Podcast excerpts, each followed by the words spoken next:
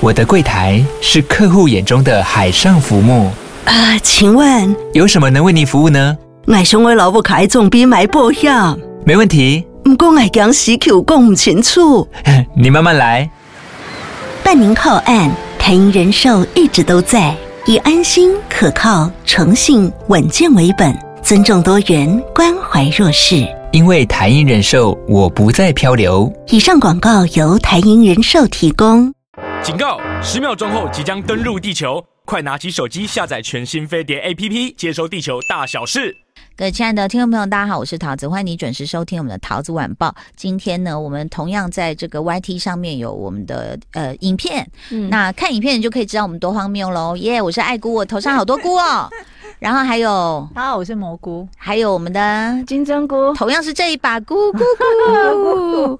好，然后呢，在今天我们就恢复我们正常的这个推荐影片喽。嗯嗯，我先推荐一个好了。我叫我叫我老公念的时候，他在念的时候，我还说不是这个了，他说就是啊，他念太长，因为主要是推荐，你只要看后面这三个字就好，珍奇柜，柜就是柜子的柜。哦，它前面有一个叫极乐摩。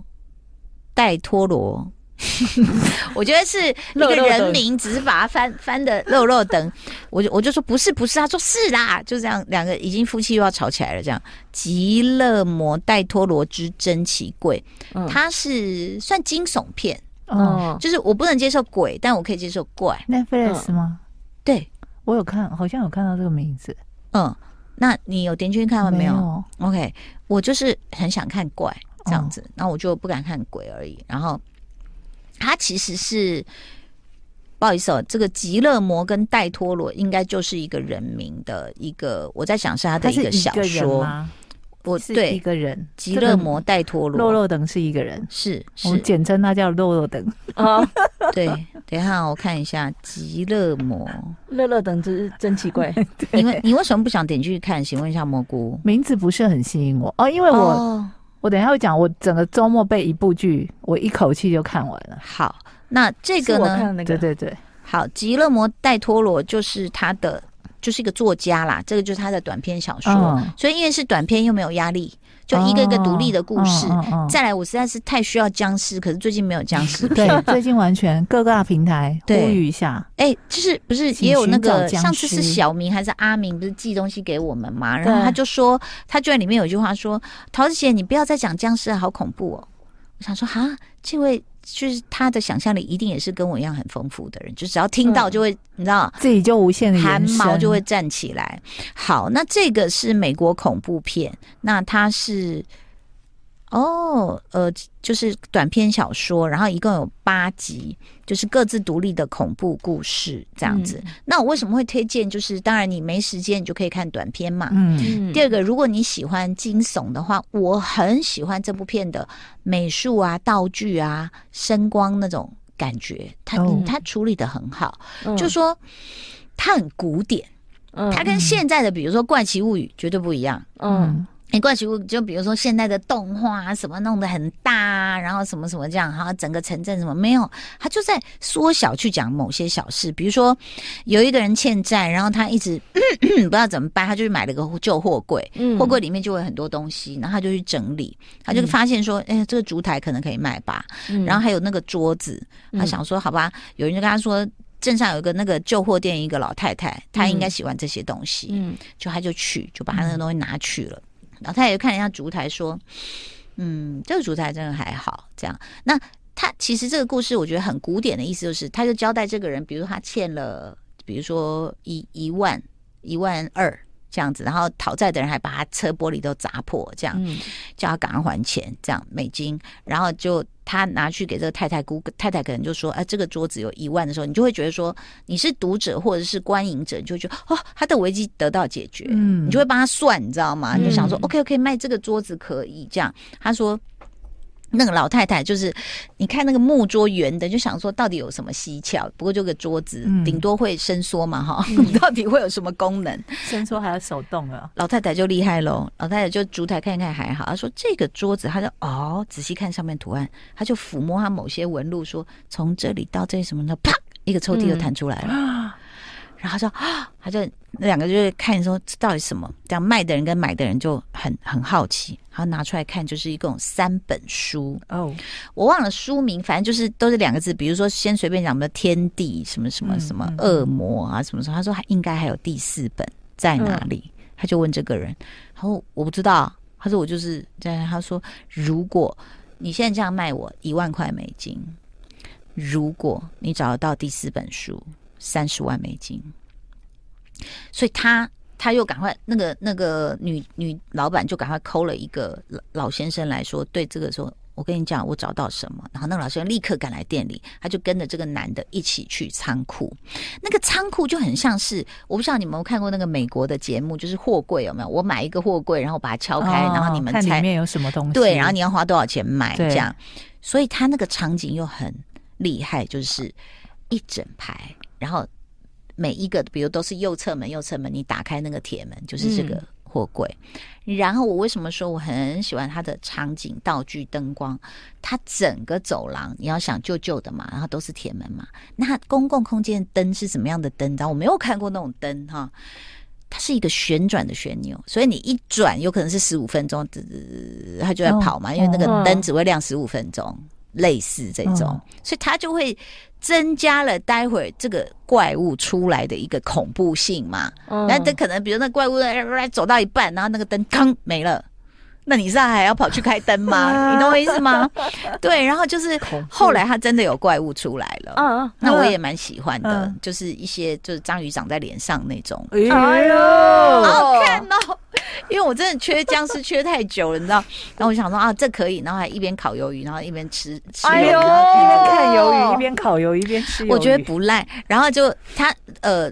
呃，然后再来，这是第一个故事，那就是大概是这样，我就不讲结局什么了，大家自己去看。嗯，那第二个故事呢，又是一个呃盗墓者，嗯，就是也是他讲的就是比较中下阶层的，大家缺钱啊什么什么，嗯、然后呃再来他的每一集的片头。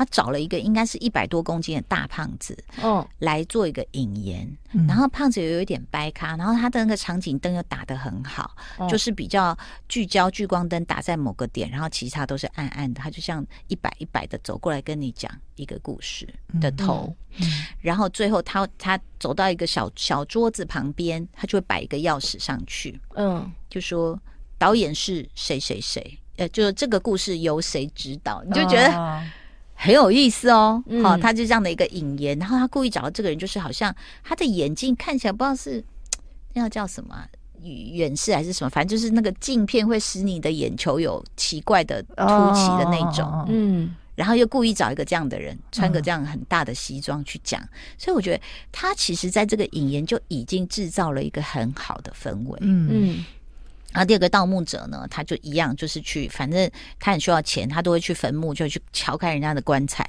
然后去挖人家牙齿，什么金牙等等。然后就最悬的就来了，就是 到后来为了要抢一个那个军官的刀，说是宝物，然后军官是被老鼠整具拖走。嗯，然后反正他到里面就会碰到一个鼠王，然后他又碰到另外一个就是只有上半身的那个骷髅，这样在爬着追他，好看。鼠王是很大只的那种，是是，哎呀，我才不要看，好好看哦。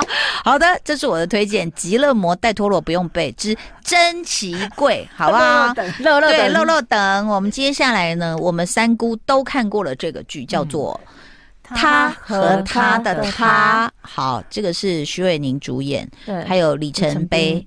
哦，里程碑呐！我记者会说啊，这个演完你就里程碑了啦，很帅，很帅嘞，真的。哎，两位是发生什么事？来来，各自抒发。好，我是我是我是蘑菇，因为我必须要承认我不认识他。Wait a minute，七月与安生，我后来就是他苏嘉明。七月与安生，果然男主角不重要。说，很重要才会让两个女人打起来。太帅了，这个人哦，真的。嗯，我在这个戏里面发现了两个男的，一个是他弟弟，徐伟宁的弟弟。他弟弟是谁啊？他弟弟叫徐什么？双人徐？我不知道，我只知道徐伟明。我知道没有干嘛？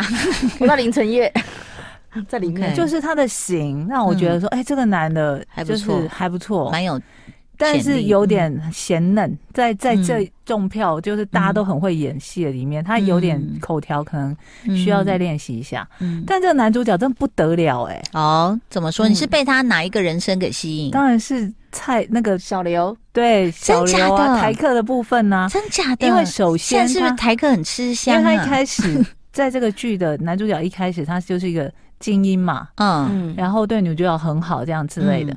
但故事一跳，画风一转，它变成那种台客小刘的时候，平行时空。我第一瞬间真的没有认出是他，是哦。然后我就觉得说，哎、欸，你也太会演了，演的很好。哎呦，他有自己设计一些小动作，哎、嗯欸，我觉得他超认真的。记者会上我就问他说：“那你有你这个台客？因为我有说，伟宁看 看就是台客的极品嘛，对不对？邱泽嘛，那有什么不一样？”然后他就自己说。我有设计小动作，我说真的吗？比如说什么？他就说他走路故意外八，哦，还是内八，反正就是两个以外八以内八来区分。嗯，然后我就说你这样好认真哦，可是导演都没有带到你这边，对，没有了，开玩笑的。所以 OK，那所以第一个你觉得发现了宝藏？对，我就发现了说，我操，天，男主角。太帅又会演，口条又好，嗯，转换的就两个不同的角色的人格转换各各种，我都觉得他表现的、嗯、掌握的非常好。那故事呢？故事呢？我必须要承认，我一开始因为我是呃，好像是礼拜天，嗯，就决定要看嘛，因为我个朋友一直如我说，我你赶快看，你赶快看，赶快跟我讨论，嗯，然后我就一开始看了两集，我说等一下，我先休息一下，他到底要干嘛？嗯。因为他，我们刚刚有大概提一下，他故事就是两个平行时空在进行嘛。嗯嗯。那从呃，许玮甯原本是一个很成功的社会精英的角色，嗯嗯，切换到另外一个的角色的时候，切切过去变成一个呃，没有离开宜兰，嗯，去到台北奋斗，继续留在宜兰当呃托儿所的老师的这个角色的故事那边，他停留太久了。你是哪哪个部分停了太久？他说：“你说第一个人生，第二个人，第二个人生太久了。哦你你以为就说，我以为他会又切回去，切来切去。我我也有一度是以为，对，因为他只要一撞到或一出车祸，我们说，哎呀，切回去，要切回去。然后我就想说，哎，一直等不到切回去，我想说，等一下，我先休息一下，我现在先搞懂他到底要干嘛。嗯，对。但是因为哈，就是我我有跟维尼也讲，我说。我真的就是嘴巴很快，我很怕我看完会讲出结局，所以我没有看完。嗯，我看到，包括第八集也差不多，一共九集嘛。对，所以他后面有反转吗？呃，就是接受，应该不算反转吧？那他后面有回到那个人生吗？有一开始的人生。有有哦有。哈哦，他其实不算是回到人生哎哦，那是怎样？他其实解释的是说一个人在。呃，面临重大心理重创、重大伤害的时候，他会呈现出一个解离的状况。嗯、解离的状况就是，哦、所以他是用这个，并不是说像我们想象的平行时空。对，我本来以为是这样，哦，他是有点人格分裂。对对，对对，然后他，因为他他心里太害怕，他想去逃离那个状况，所以他用另外一个就是。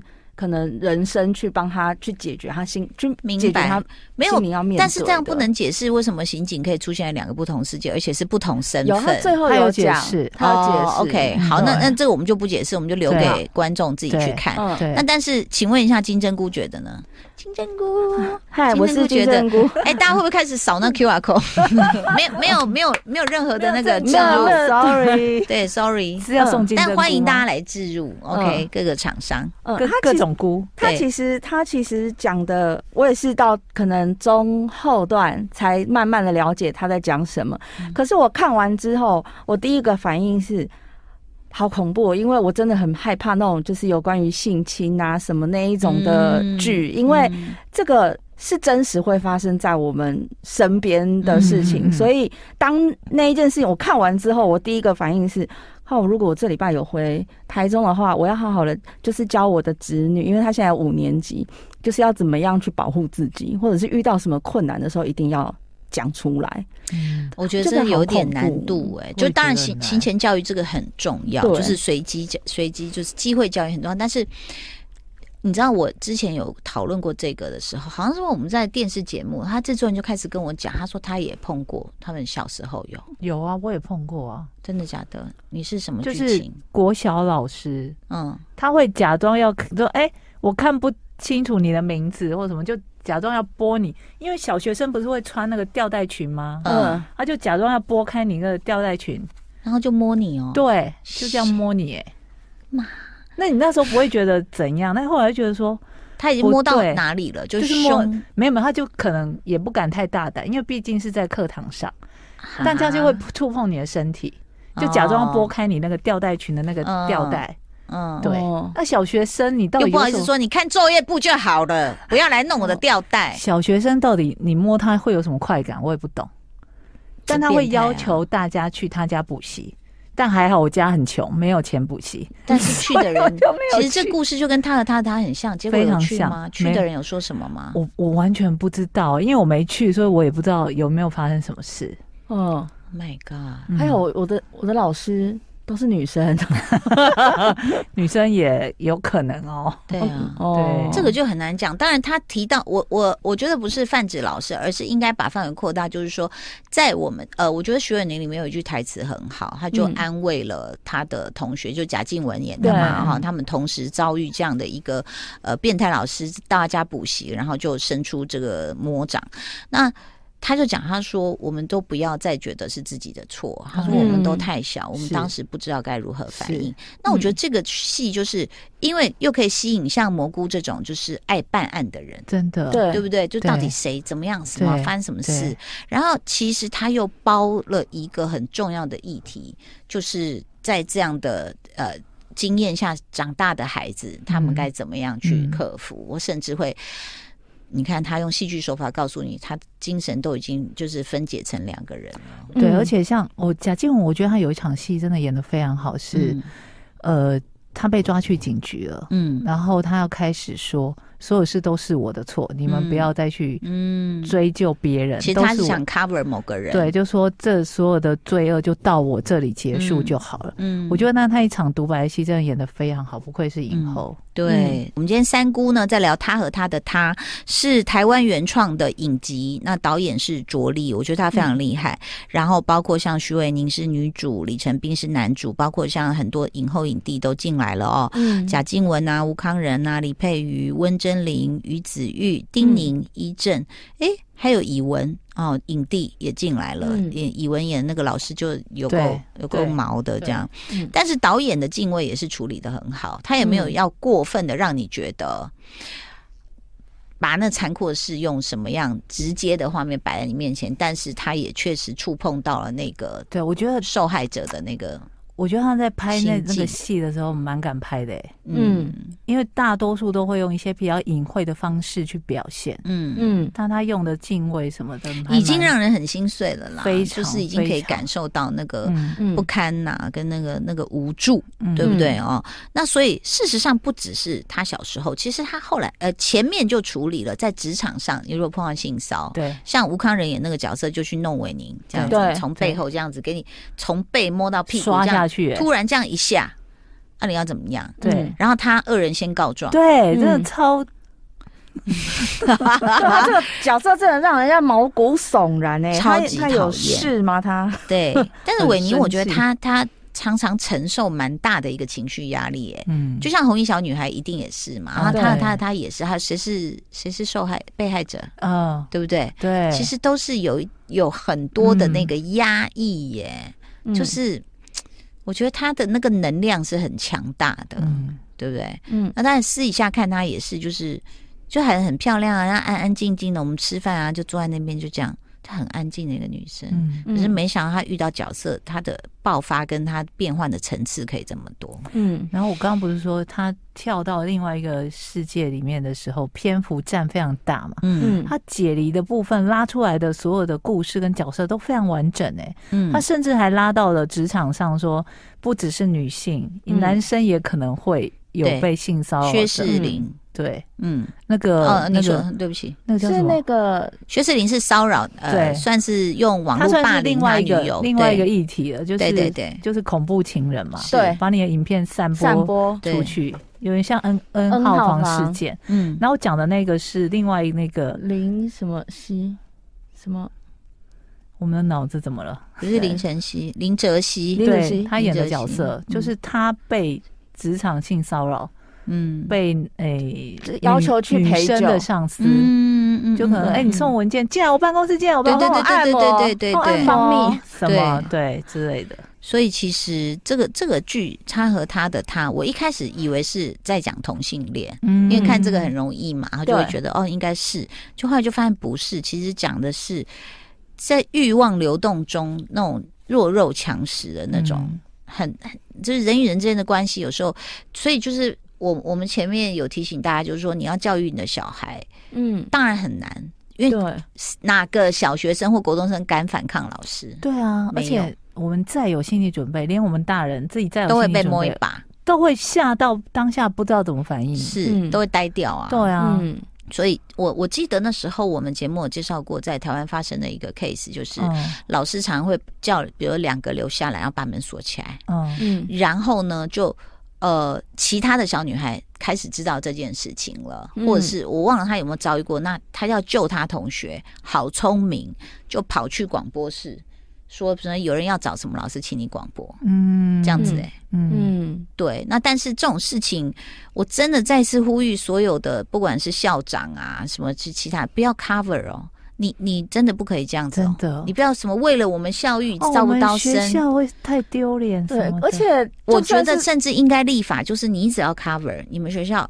你这个校长先走人，真的。对啊，而且他里面那个于子月角色也是啊，他看到自己的老公发生这个事，他居然是把音乐开大声。对啊，然后还去讲说是女学生在，我不知道她用什么心态接近我老公。这个就是一种，其实很多人都活在自己谎言建构的世界，是，就是他不能使自己的人生破碎，所以他只好去否定掉别人的。对，他他没看见别人受伤，他就说是你勾引我老公。对，而且我是一个完美的师母的形象，很多人都是这样，我不能够被打碎，很多人都是这样，所以我觉得这个就是教育出了问题了，嗯，就是。如果呃外购起刷的人他当上了当权者，那就完蛋，真的完蛋。嗯、他不管是组长一个一个一个办公室，或是一个学校一个机关团体，嗯、他如果自己心里是就是不是能够去处理正当处理。这样的一个纠纷的话，嗯、我觉得那个纠纷只会更多，然后暗藏更多的黑数。嗯，沉重了，但是很好看，啊推荐给大家哦，真好看，嗯、一口气看。完，真的。近期近期停不下来的一部台剧。嗯、谢谢蘑菇，谢谢金针菇，谢谢大家，拜拜，咕咕咕，拜拜。